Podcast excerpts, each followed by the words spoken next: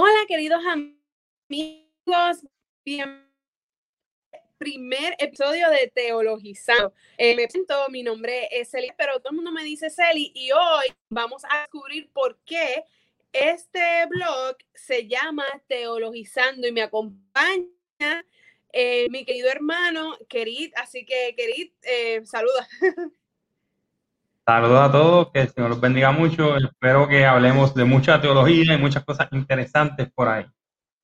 Así que sabes que si te gusta mucho leer la palabra del Señor, que se supone que cada cristiano ame la ley de Jehová y que ame también leer la palabra del Señor.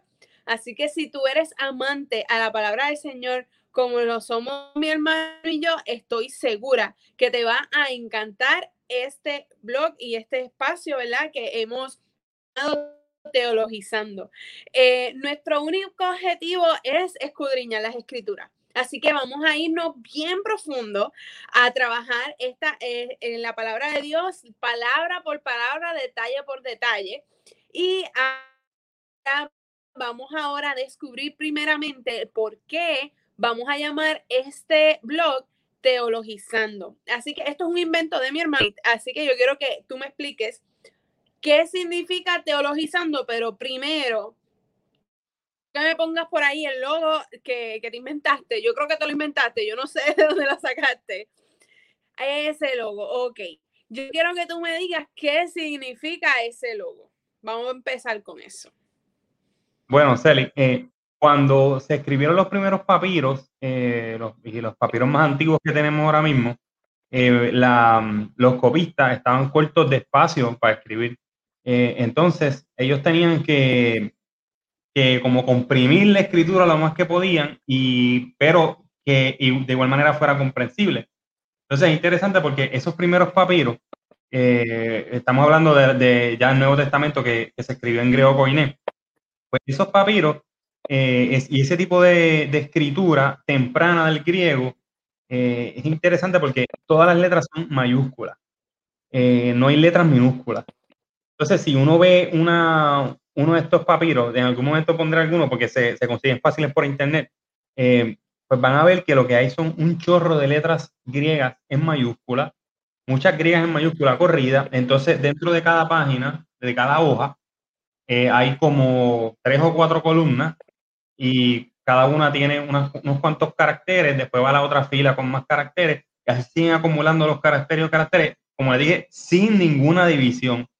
Es una cosa interesante Pero y a veces... ellos escribían también dentro de la letra, porque veo ahí que hay como una O que tiene adentro una raya, no sé si es que eso es, eso es una, una oración, una palabra. No, no, eso es parte, eso es parte de la letra. Esa rayita ah, que está una rayita que está dentro de lo que parece una O es parte de la letra. Eh, esa letra, esa letra se, es la que se conoce como teta. Se escribe como T-H-E-T-A, teta, así. Esa letra, a lo mejor la ven, por ejemplo, los nombres de fraternidades y eso, pues a veces pi, delta, teta, qué sé yo. Pues usan a veces esa letra. Eh, pues esa letra para nosotros, si nosotros la fuéramos a leer, es una TH. O sea que cada vez que nosotros vemos en el, vamos a leer algo en griego, en griego coiné, y entiendo que en el griego eh, actual es igual, eh, pues eso se lee como TH, como teología, por ejemplo. Si uno va a escribir en griego la palabra teología, la primera letra fuera una teta esa, esa, esa letra que está ahí. Entonces, yo quiero preguntarte, la segunda letra que tú ves ahí, eso que está al lado, ¿qué, qué te recuerda esa, eso a ti? Pues mira, te recuerda? eso parece una E, parece una M al revés, como que sí. ¿Qué me acuerda? Eso, no sé qué otra cosa podría aparecer. Cuando estamos en la escuela, cuando estamos en la escuela, en la, en la superior, ¿te enseñaron lo que es la sumatoria? ¿O en la universidad? No, yo no me acuerdo de eso. Ay, bendito, yo me acuerdo de eso. Pues ese es el símbolo, el, logo que se usa para, el, símbolo que se usa para identificar una sumatoria. Por ejemplo, si tú ves en Excel, si tú quieres usar la función de sumatoria en Excel, en la parte de arriba vas a ver ese icono. Y eso significa sumatoria. Si mal no recuerdo, en la parte de arriba se pone desde qué número es y en la abajo hasta qué número, algo así. Y entonces tú vas sumando uno a uno y sumas desde el número que te pusiste arriba hasta el número que pusiste abajo. Esa es una manera corta de decir sumatoria. Pero en realidad esto también se ve en nombres de fraternidades algunas veces. Sí, eh, y ese, eso significa sigma. Eso es una sigma. Por eso, igual, eh, delta, sigma, gamma, no sé qué, pues, cuando, cuando uses eh, eh, nombres de fraternidades, pues eso es, eso es una sigma. Entonces, em, o sea que esas dos letras, la primera es una teta y la segunda es una sigma. En griego, la palabra Dios es teos. O sea que es T, H, la, la, la teta, TH. Ajá. La, e, e, es una epsilon, la O es una omicron y lo último es una sigma, que, es lo que vemos, que es eso que vemos ahí, una sigma. Cuando, como había dicho ahorita, cuando los copistas eh, comenzaban a, copiar esos, esos manuscritos en esos papiros, eh, como te dije que necesitaban ahorrar espacio, pues si había alguna palabra que se repitiera constantemente y que tuviera unos patrones específicos, pues ellos en lugar de escribir la palabra completa, lo que hacían era que la, abreviaban. Y para abreviarlo, cogían la primera letra y la última letra y le ponían una rayita encima. Ajá. O sea que eso que estamos viendo ahí, según lo que yo te dije, ¿qué tú crees que es eso que, tú, que estamos viendo ahí? Pues una breve abreviatura para qué. Déjame ver y me das la nota. Yo creo que eso ahí dice Teos. Exacto, ahí dice, si lo vamos a traducir, ahí dice Dios. Dice Teos, que significa Dios. Ajá. Ah, exacto. porque tiene las la rayitas arriba. Exacto. en algún momento te voy a enseñar uno de los, uno de los papiros. Se consiguen bien fácil por internet, eh, especialmente el, el, Códex Sinaítico. Se puede conseguir por internet y y ahí se puede ver cuando los copistas están copiando lo que el texto copiado, se puede ver de repente que hay unas una palabritas que tienen una, una rayita arriba. Y por ejemplo, se usa para Dios, se usa también para Jesús, por ejemplo, eh, se usa para Jesucristo. Y, a ver que tú ves dos letras griegas o tres con esa rayita encima, pues es una abreviación y eso se le conoce como, ¿cómo se le conoce? Eh, no tengo aquí redoblante en mi, en mi. Yo lo hago. Eso se le conoce como nómina sacra.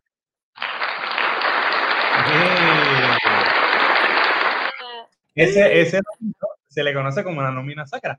Eh, y yo quise ponerlo porque, como le dije, cuando uno está leyendo, si uno trata, intenta leer los documentos, los papiros esos antiguos de griego, va a haber eso por todos lados.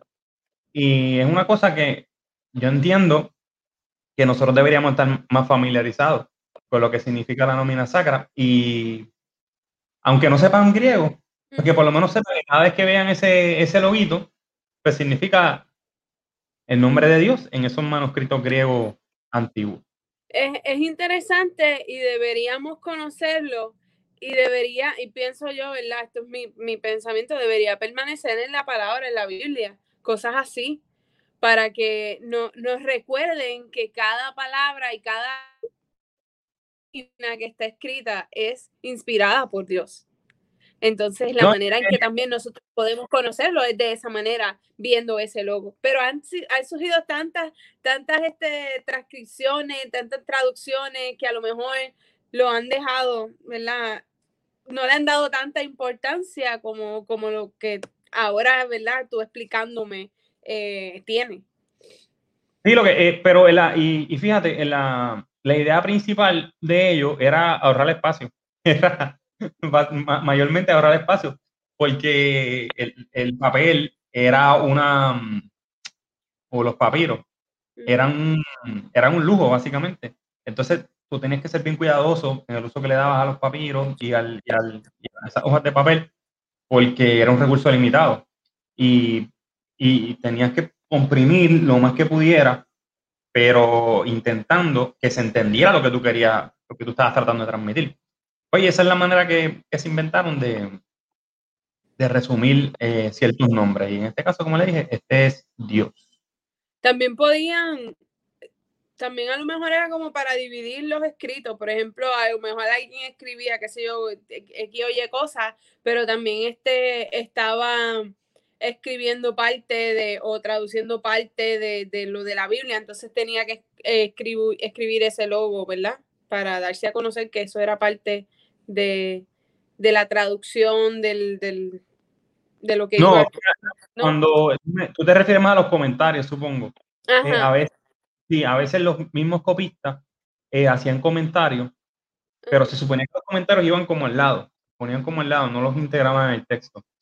Y aunque eso es otra discusión, pero más adelante, cuando se fue, cuando fueron, fueron pasando los siglos y fueron pasando las traducciones, muchas de esas comentarios o algunos de esos comentarios que se habían puesto al margen, al margen, al margen se insertaron en el texto y entonces terminaron siendo o aparentemente siendo parte de lo que para nosotros era la Biblia, especialmente si vamos a pensar en Reina Valera. Pero digo, podemos tener una discusióncita a lo mejor sobre Juan 3.16. Ah, que a lo mejor tuve que ver una cosa, algo parecido, pero eso no viene al caso ahora. Vamos a hablar ahora del loguito, ya más o menos estamos ahí, este, qué es lo que significa la letra, y, y eso es, entonces, ese idioma es griego qué? Griego coine. básicamente habían, eh, al tiempo, en el tiempo de, de, los apóstoles y de Cristo, había básicamente tres tipos de griego. Eh, había un griego que era el griego que se usaba más clásico, más de más de letras, el, el griego que se usaba más como más formal. Entonces hay otro griego, que es el, el, griego que usaba el gobierno más para sus comunicaciones. Claro, se, se parecían uno a otro, pero tenían diferentes formalidades.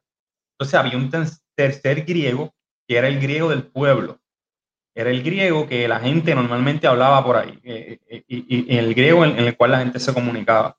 Eh, es importante decir que necesariamente no es que estuvieran todo el tiempo hablando griego, sino que era un idioma que les facilitaba la comunicación, porque era básicamente en ese momento el imperio era como un idioma universal.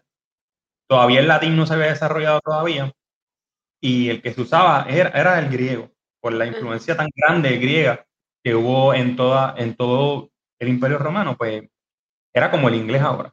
En lugar de la gente hablaba su idioma, eh, por ejemplo en Judea se hablaba arameo, el arameo es un lenguaje descendiente del hebreo, eh, pero también se hablaba y había comunicación en griego, que dependiendo igual del tipo de educación eh, que tú tuvieras. Era la manera en la, cual tú escribías griego.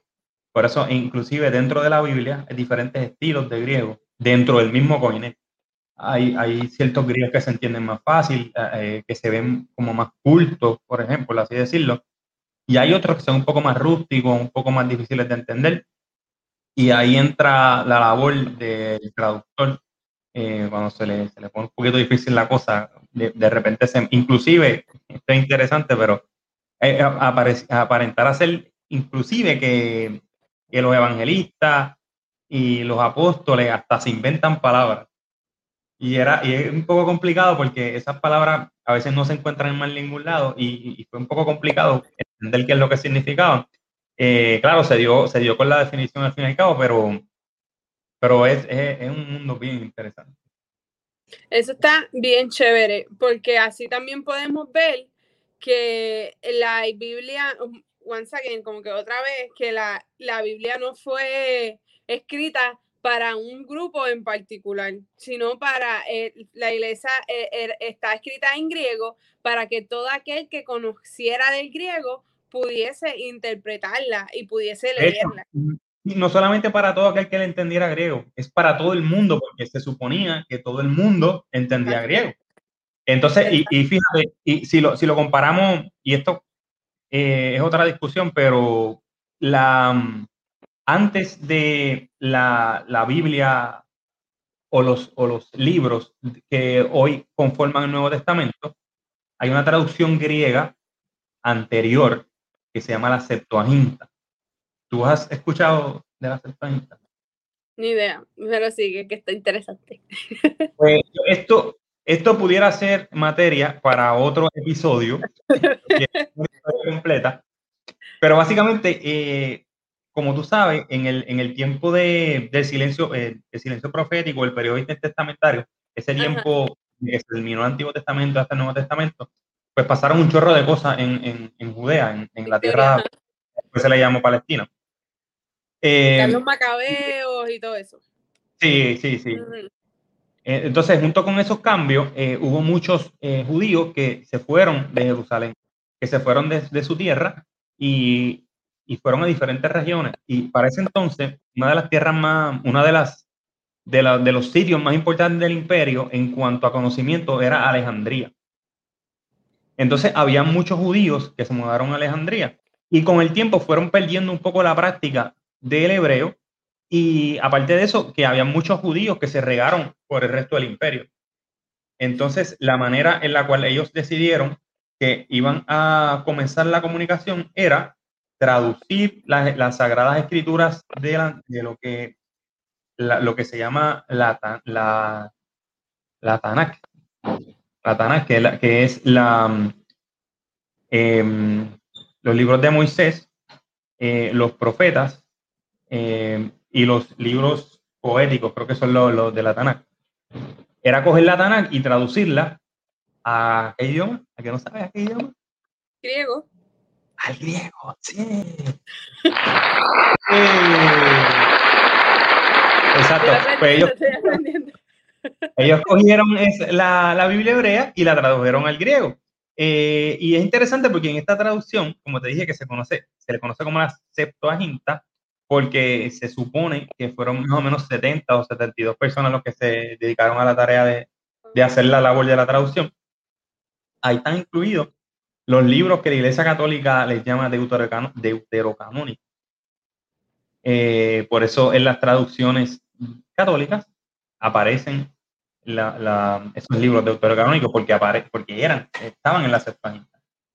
Eh, entonces, básicamente, y, es bien interesante porque eso nos deja ver que la intención de ellos mismos, como esos judíos de esa época, no era ver el hebreo como un idioma que fuera eh, santo. Como por ejemplo, los musulmanes ahora mismo, eh, los, el Corán se escribe en árabe y la, debe haber traducciones, pero todos los musulmanes aprenden árabe porque para ellos el idioma, el idioma santo, por así decirlo, es el, es el árabe. Ellos tienen que ver... los judíos. Sí, después los judíos más adelante, eh, después a partir del siglo II o III, ellos eh, trataron de regresar otra vez por otros temas, que también espero que en otro momento los podamos hablar, porque también son mega interesantes. Y entonces volvieron y entonces hicieron una traducción de la, o una recopilación de las Sagradas Escrituras eh, hebreas que se, conoce, se le conoce como el texto masorético. Entonces, el texto masorético es un, es un poquito después. Esa recopilación es un poco más tardía, eh, finales del siglo I, principios del siglo II, más o menos, de ahí empieza. Y entonces, por ejemplo, la, en el hebreo antiguo, cuando se escribía, igual yo, yo no sé todavía nada de hebreo, pero tiene que ser súper interesante porque no había vocales. Eran solamente consonantes. Entonces, yo no sé cómo era que ellos hacían para rellenar y saber qué consonante, qué vocal iba en cada sitio, pero eso fue una de las tareas que los masoretas. Los masoretas eh, rellenaron los, agujeros que había en, el texto para que entonces ya tú, supieras cuáles eran las vocales que le tocaba a cada palabra. Y así que, pero de nuevo. Interesante. Pero sí, pero me gusta mucho también el hecho de que estas personas eh, miraron al futuro de, cierta manera. Hicieron estas, estas traducciones o hicieron estos escritos en griego, no solo para, que lo conociera todo aquel que escribiera griego, sino porque a lo mejor tenían en la mente que en un futuro podía ser más fácil la traducción. Entonces, está súper chévere porque de eso se trata la palabra, la palabra es para todos. Y, y poder, ¿verdad? En, este, en, eh, poner todo junto, todo en ese mismo, en ese mismo renglón, definitivamente ahí podemos ver cómo es un hecho que la Biblia es la palabra de Dios. Sí, entonces, y, siguiendo por ese, por ese camino donde va, eh, eventualmente el griego empezó a perder fuerza y entonces comenzó a ganar fuerza el latín. Entonces, la, la iglesia eh, tradujo los textos del griego al latín. Y hay una traducción un poco más temprana, pero después de eso, ya más o menos configurada lo que era la Iglesia Católica, hicieron una traducción eh, latina, que fue la traducción del, imperio durante, durante miles de años. Eh, y esa, esa traducción, Ah, no sé si has escuchado esa traducción alguna vez, ese nombre, o, te imaginas. Bueno, quizás lo has escuchado. Se llama la Vulgata Latina. Ah, la Vulgata, sí, la he escuchado. Exacto, la Vulgata la tradujo Jerónimo. Eh, Jerónimo fue el que, el que tradujo esa versión del griego. y estas traducciones van después de, de Gutenberg. No, eso mucho antes, no, estamos hablando Okay. Esto es como siglo, siglo V, siglo IV. Ah, bueno, te, estoy diciendo que tuvieron que hacer las traducciones porque el griego comenzó a perder fuerza y el, el, latín empezó a, a, a, convertirse cada vez más importante. O sea que estamos hablando de siglo V, siglo IV. Eh, y entonces ellos vieron la necesidad de como que actualizar la lengua para que otra vez fuera comprensible por la mayor cantidad de gente posible. Entonces, lo que, lo que resultó siendo contraproducente fue que entonces la Iglesia Católica, a través de su historia, y, no, y con esto no quiero hablar mal en contra de la Iglesia Católica actual ni nada de eso, no, es mi intención, porque tampoco yo quiero venir a tirarle, porque la realidad es que cuando vemos la historia hay una retragila de, espero que todo el mundo entienda esa palabra. hay un montón de cosas que han ocurrido. No, no, hay muchos teólogos que, han, que aportaron mucho eh, al conocimiento reformado después de la reforma, que en realidad eran parte de la Iglesia Católica. Por eso no podemos coger a, a, la Iglesia Católica completa, echarle un saco y olvidarnos de ella y, decir, no, vamos a volver otra vez. La realidad es que ellos, ellos marcaron un, una una parte bien importante dentro de la historia. Gracias a ellos, pues se pudieron hacer diferentes traducciones. Ellos también tenían monjes que escribían antes de que se hiciera la, imprenta, escribían, o sea, eh, pero una parte importante.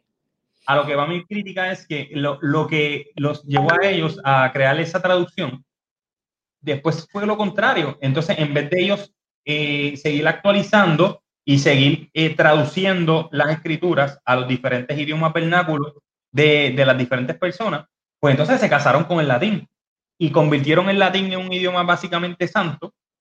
Y entonces no tradujeron la Biblia, la dejaron ahí en latín. Y ya, está, ya estamos en el, en el siglo en el siglo XV, que ya los únicos que hablaban latín eran la, era el clero, eran los, los sacerdotes, eran los, los monjes, eh, la gente normal, ni papa.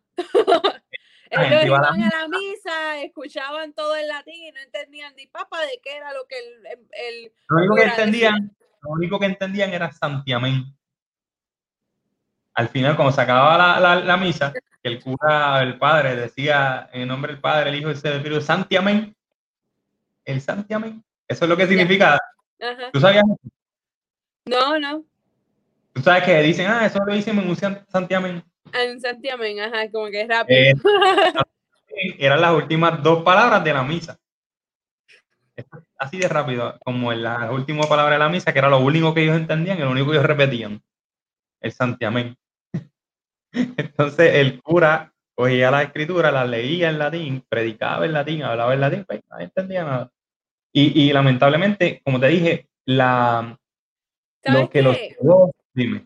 Perdona, pero me, eso me recuerda a la historia de la Biblia que estuve leyendo en los hechos sobre el eunuco. Que eh, el eunuco tenía la, la, la profecía. Tenía el libro de Isaías. Ajá. tenía el libro de Isaías y él lo leía, decía, mira, yo no entiendo qué es lo que dice aquí.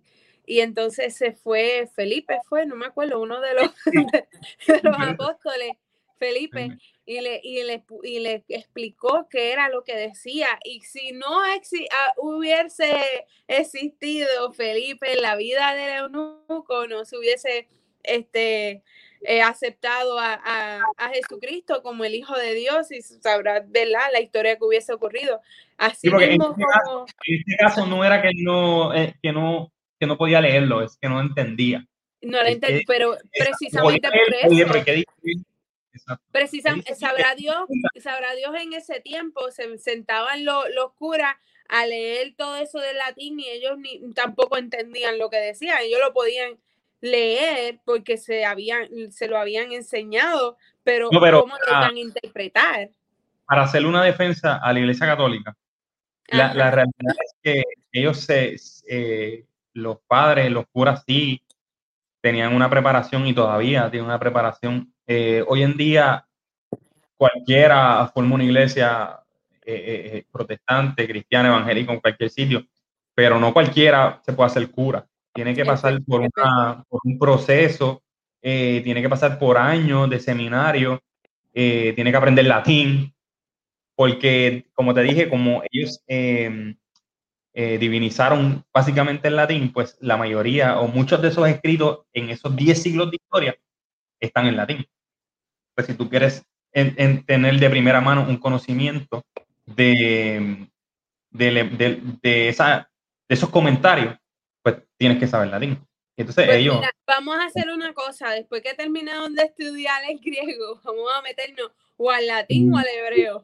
No, no, no, yo tengo que ir al hebreo cuando termine. Ah, pues. Sí, yo, voy no te puedo asegurar que yo me vaya a meter a estudiar latín, pero vamos a ver qué pasa. No, yo, no, porque a mí, digo, esos, esos textos latinos ya están traducidos. Ajá. Entonces, pues no. Pero están traducidos por la Reina Valera y etcétera, etcétera. Pero es que hay muchas veces que tú, que las traducciones se pueden.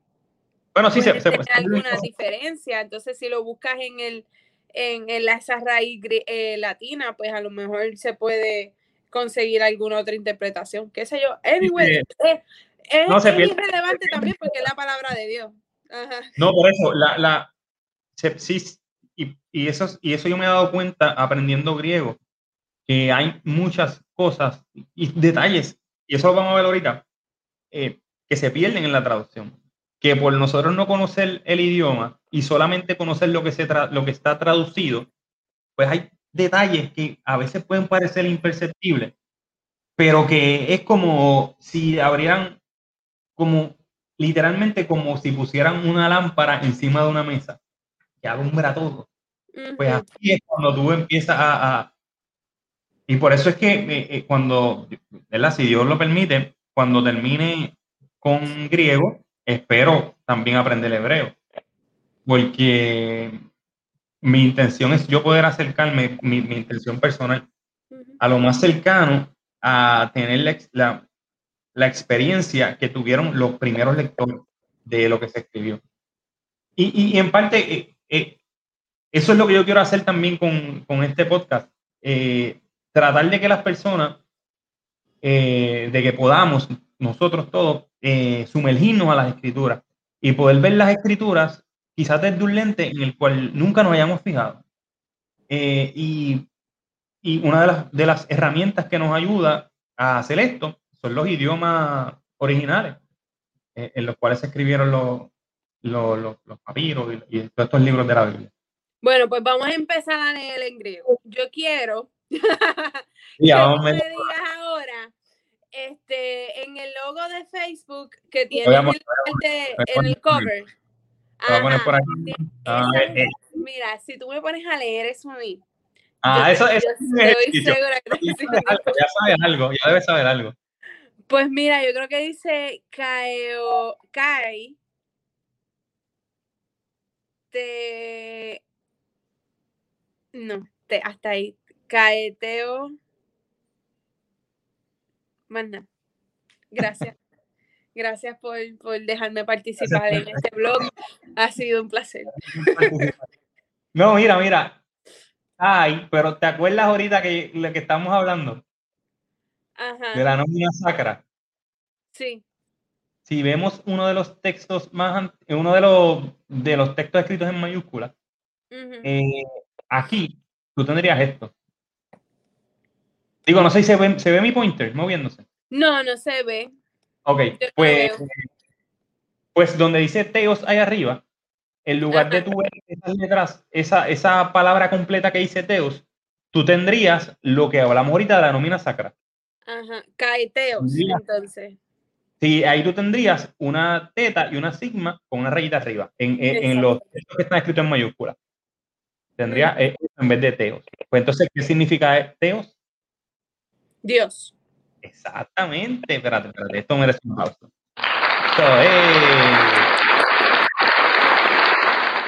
Entonces, y como, como puedes ver, una, una, característica interesante del griego es que el griego tiene una retragila de diferentes acentos. Ajá. acentos para adelante, acentos para atrás, como que dobles acentos. Es, es, una, es un espagueti de acentos. El, el, pareciera, pareciera también, nosotros que, que, sabemos leer música, pareciera también como si, si fuera como, como nosotros que estudiamos, ¿verdad? Eh, eh, em, eh, eh ¿Cómo es? Instrumentos de cuerda frotada. Tenemos en, dentro del pentagrama uno, unas este, indicaciones que nos dicen cuándo es que empieza el arco y cuándo es que ah, el arco. Mira, eso es talón y punta. Exacto, pues pareciera también eso. No, y no, no, a mí no se me parece tanto, pero bueno. A mí se me, yo no sé, me fui en el pues, viaje. Pues, sí, pues entonces eh, ahí dice Kai, Teos, En o Logos. Así se leería. O Logos. O ah, logos. Ah, exacto, Logos. Eso esa cosa que parece como una casita de campaña, como una. O como una. Es como una Y revertida. Eso mismo. Eso es una lambda. Lambda es lo que para nosotros es L, por eso es que se dice logo. ¿Y qué significa eso?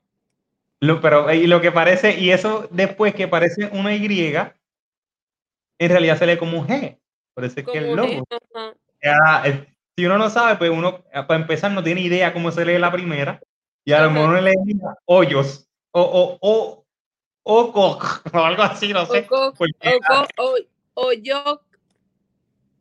Porque la última letra aparece como la, la letra esta que usan en, en portugués. La de azar. Parece eso. Y, y, yo no sé cómo es, la, cómo es que se llama la, la de portuguesa. Pero esa que tú ves ahí al final es una sigma, que es la misma sigma de al final de Teos. Ajá. La letra. Eh, y, eh, ay, es que no me quiero meter a hablar mucho de griego ahora, pero, pero más o pero menos. Dime, eh, pero dime qué, significa, logo, porque me dejaste ahí, porque ya sé que caeteos ni, ni ologos, ¿verdad? En caeteos en ologos. En ologos, ok. ¿Qué significa eso, logo? que parece, eso que parece una N es una eta, es una doble E. Lo que tiene las dos rayitas arriba, que parece como una I, eso en realidad es una ETA, que es lo, es lo mismo que para nosotros es como si fuera una doble E. Una doble E. Pues eso significa, es que, eh, bueno, Kai significa I. Kai. Probablemente Kai es una de las letras que más está en todo el Nuevo Testamento. Está por todos lados, eh, porque es una conjunción y tú estás leyendo y, y cuando conectas una cosa con la otra, cae esto, cae lo otro, cae, cae, cae, y los cae están por todos lados. Ya sabemos que Teo. y por eso el corito. Te voy a decir el chiste bien Ah, es griego. Cae, cae, cae. Déjalo caer. Ok, ya Nunca, nunca me había percatado de que ese corito estaba parcialmente en- escrito en griego. Mira que, oye, estamos descubriendo cosas aquí. Espérate, esto merece un aplauso. No, no, definitivo, Celi. Sí, no, definitivo. Entonces, ya sabemos ok, que hay significado. Teo significa Dios. Eh, eso después, la eta, y lo otro que parece una V es una N. Es una nu. Ajá. Se lee en. En. En viene del verbo eh, que es ser, estar. la, la base de ese verbo es eimi, así se dice, e- eimi. Cada vez que tú dices, cada vez que tú ves eh, en griego dice eimi, significa ser o estar, dependiendo del, del, del contexto de la, del, del texto, tú traduces ser o lo traduces como estar. Pero entonces, este, aquí, en, esta, en este lugar en específico, está en una forma que es imperfecta. Perfecta es un activo, imperfecto activo indicativo, tercera persona, singular. Y para, en vez de ponernos a, decir, a darle vueltas a esto, eso se, se lee como era. Ok, Ahí se, ahí entonces, como era. Caeteos era. Ajá, y que era Caiteos Caeteos, Dios, y Dios era, era ajá, logos o logos, o logos. o logos. Logos significa la, la mejor ¿y traducción. qué era el O? ¿Qué era la O? Sola. Eh, eh, es una es un artículo, solamente un artículo. Ok, ok, un artículo, está bien. el- el- el artículo ayuda a definir el sustantivo, porque en este caso logos es un sustantivo y teos también es un sustantivo. Eh, pues logos, la mejor traducción para logos es palabra, palabra. Si yo te digo Ah, eso ahora, ah, ¿cómo lo traduciría? Eh, pues, palabra de Dios. ¿Y qué hiciste con el era? ¿Te comiste el era? Ah, Acuérdate ¿verdad? Él era. Pues, era. Espérate. Caeteos. Empieza y, y Dios era Dios era palabra. la palabra. Entonces, cuando cogemos y vemos Juan. mejor, se construye otra vez. ¿Juan qué? Juan 1. Juan 1.1, exactamente. Y En el principio. palabra- eh, No, pero esta- aquí yo me, solamente puse esta y, y- y es porque me, me parece que es bien especial esta, es- esta línea. Eh, ¿qué, qué versión tú tienes ahí de la Biblia? Tengo, tengo la nueva versión internacional porque tenía que ir a, tenía que ir a otra, pero más se la llevo para la iglesia. Que Sí, estas ¿verdad? son Que- manejamos de memoria, es la Reina Valera. Ajá. La- Pero no básicamente la, en la nueva versión internacional dice que en el principio existía el verbo. En la nueva versión internacional dice en el principio era el verbo. Es la Reina Valera. Ajá, en la Reina Valera. Aquí dice existía. Esa es la única diferencia hasta el momento. Y el verbo estaba con Dios y el verbo era Dios. Exacto, yo solamente me, me estoy enfocando en el- esa última parte. Y el verbo era Dios. Y el verbo Y lo- era Dios.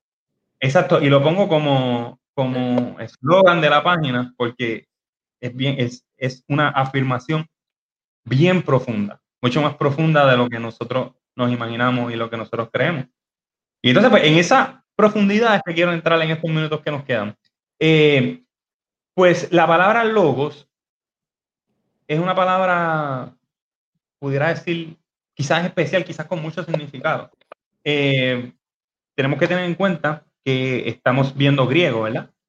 Pues entonces, eh, una, una de las cosas que a mí, cuando estoy tratando de interpretar, de entender mejor lo que dice el texto, es saber qué, qué significaba para los lectores originales lo que ahí estaba escrito.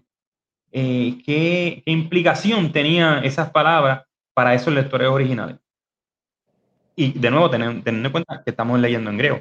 Eh, pues el logos eh, es una idea, o, o la idea original de logos era, era una idea, una idea que tenía que ver con, tenía que ver con, con, como con la esencia de las cosas, como con...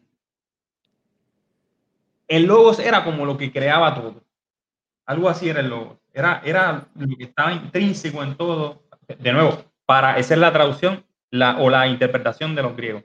Entonces, más, más adelante, eh, eh, Aristóteles, si mal no recuerdo, eh, él tenía una idea de racionamiento, que el racionamiento para tu, la retórica, para tú trabajar con la retórica, trabajabas tres cosas. Cuando tú tratabas de convencer a alguien de algo. La primera forma que tú usabas de retórica era que tú tratabas de convencer a la persona por tus propias cualidades, por quien tú eres. Cuando yo, como suponiendo un el presidente de Estados Unidos, hago una declaración, sea verdad o sea falsa, la gente la escucha y la gente se la cree porque la dice el presidente, aunque sea verdad o sea falso. Esa era el, el primera, la, la, primera forma. La segunda para decir estos argumentos es que en vez de apelar solamente o exclusivamente a el, tú como persona, eh, apelas a los sentimientos. Esa es la segunda manera de, convencer. Y la tercera manera de convencer era el logos, eh, es la razón. Mm. Eso era eh, lo que era lo que era para Aristóteles el logo. ¿Sabes que, que yo estudié eso en la universidad cuando este pues, para los que no saben, ¿verdad? Que están viendo esto por primera vez, que nunca me han visto en la vida. Yo, yo estudié em, eh, publicidad y artes gráficas y tengo también una, un, menor, un eh, grado menor en relaciones públicas. Y cuando estaba estudiando eh, precisamente una de las clases de comunicaciones, estudiamos eso, que hay tres maneras de convencer a las personas. En la actualidad siguen siendo esas las tres maneras el, dependiendo de la persona que tú estés usando, es cuando tú vas a hacer un anuncio publicitario, este, si, si tienes una persona, una personalidad la figura pública, eh, te puede eh, funcionar mucho. Cuando estás este, hablando sobre atributos de el, el producto, y la otra es usando la razón, o sea, ¿por qué? Porque pues obviamente estos son los, los motivos o estas, por, estas son las razones por las cuales tú necesitas este producto. Así que esa, eso sigue vigente hasta el, fin de, hasta el sol de hoy. Exacto, pues eh, yo creo que cuando hay que recordar que esto es eh, Juan haciendo teología. Porque aquí no está hablando, no, no, está hablando directamente Jesús, ni está hablando ningún apóstol, no, aquí Juan está haciendo teología. Eh, entonces Juan comienza eh, eh, este, esta idea en Juan 1.1 amarrando a, Logos con el principio, que es de la misma manera que empieza Génesis. En el principio, pues cuando vemos los, diferentes evangelios, por ejemplo, em, en Mateo, Mateo lleva su evangelio a, él trata de relacionar a Jesús con el rey David y con Abraham. Eh, eh, es importante para Mateo demostrar que Jesús es, de la, descendiente de, David. Que él podía ser rey de Israel porque era descendiente de David. Entonces, Marcos no tiene genealogía, porque a, Marcos, lo que Marcos quería transmitir no, no era relevante la, la genealogía. Pero entonces, para Lucas, como Lucas. Sí, porque Lucas quiere hacer ver a Jesús no solamente como, como el rey de los judíos, sino como el hijo de Dios. Entonces, por eso él va atrás y va hasta Adán. Pero entonces Juan, eh, que es el último evangelio que se escribe, lo más probable, dice, no, no, no, vamos más para atrás todavía. Lo que pasa es que también Juan Contrario a Marcos, Lucas y Lucas, este, y Mateo, Juan conocía a Jesús. Más Mateo profundo. bueno, pero sí, era el sí, pero Juan, Juan era, este, Jesús tenía dos, sus dos manos, que era Juan y Pedro. Sí, era del círculo íntimo. Ajá, entonces, por, por tal razón, eh, Juan podía ir más profundo y podía decir, no, no, no, este, este tipo no es descendencia de, de, Adán, este tipo es el verbo, o sea, él es la acción, él es el, el matatán de los matatanes. y, aunque, este es otro tema, pero tiene que ver en, por qué eh, Juan tiene una información eh, que no tiene más ningún otro evangelio. Porque Juan quizás tenía algún conocimiento que no es que fuera oculto, pero como él era un poco más cercano a Jesús, pues quizás tenía un conocimiento que a lo mejor los otros no tenían. Y entonces él trae este conocimiento y y entonces lo incluye en este evangelio que, eh, eh, en donde se cuentan muchas cosas que no se habían contado antes eh, en, este evangelio de Juan. Pero entonces, volviendo otra vez a, a Logos. A Logos. cuando, cuando vemos entonces ahí Logos, quizás podamos estar en la tentación de pensar que Juan se estaba, que, que Juan se estaba refiriendo exclusiva y específicamente a ese Logos de los griegos. Y yo creo que en cierta medida quizás Juan sí está utilizando no la, no la, la mentalidad griega o la filosofía griega para, para montar su argumento, pero quizás en cierta manera algo de los recursos. Me recuerda, por ejemplo, cuando Pablo fue a Grecia, al, al aerópago, y él vio la estatua del Dios no conocido.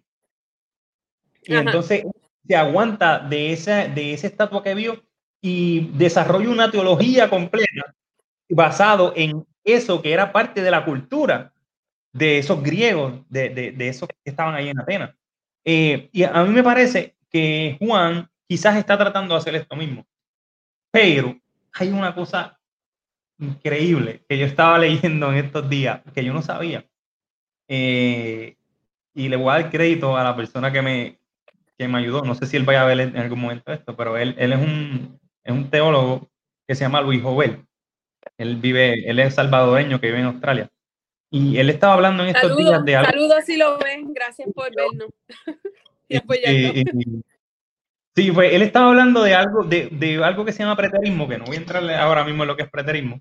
Eh, pero yo le hice una pregunta, porque yo creía, mi entendimiento era que los judíos habían siempre sido monoteístas, o sea, que solamente creían en un Dios y ya, y que estaban encerrados ahí, que no podían salir de ahí. Pero entonces, él me dijo, mira, lo que pasa es que en ese periodo intertestamentario, y también dejándose llevar por lo que dice el Antiguo Testamento, los judíos desarrollaron una idea de que había una posibilidad de que Dios, de que Yahvé no fuera el único. Hay una teoría o hay una doctrina por ahí que se llama la de los dos tronos.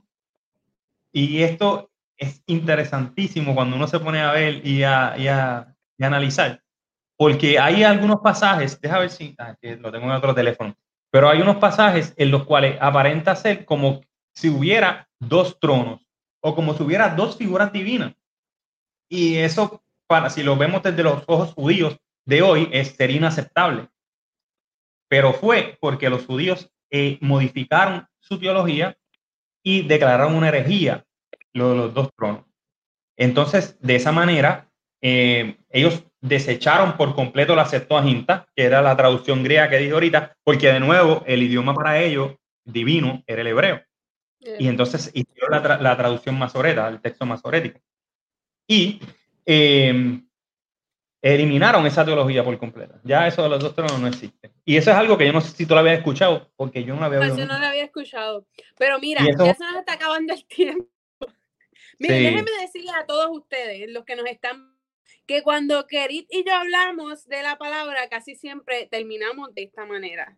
Es increíble porque me encanta hablar de la Biblia. Este, los dos eh, somos estudiantes, discípulos que, que estamos en constante estudio y muchas veces terminamos nuestras conversaciones así. Dijimos que íbamos a hablar media hora y ya vamos 50 minutos. Ok, sí, pero vamos. Déjame, terminar, porque es que tengo que terminar, tengo que terminar. Terminalo, terminalo, para ir a logo pues entonces, Sí, porque si no, queda muy aire. Pues el logo, entonces, eh, lo que Juan está tratando de decir, o lo que podemos pensar que Juan está diciendo, es que ese logos era el que estaba ocupando esa silla de ese segundo trono.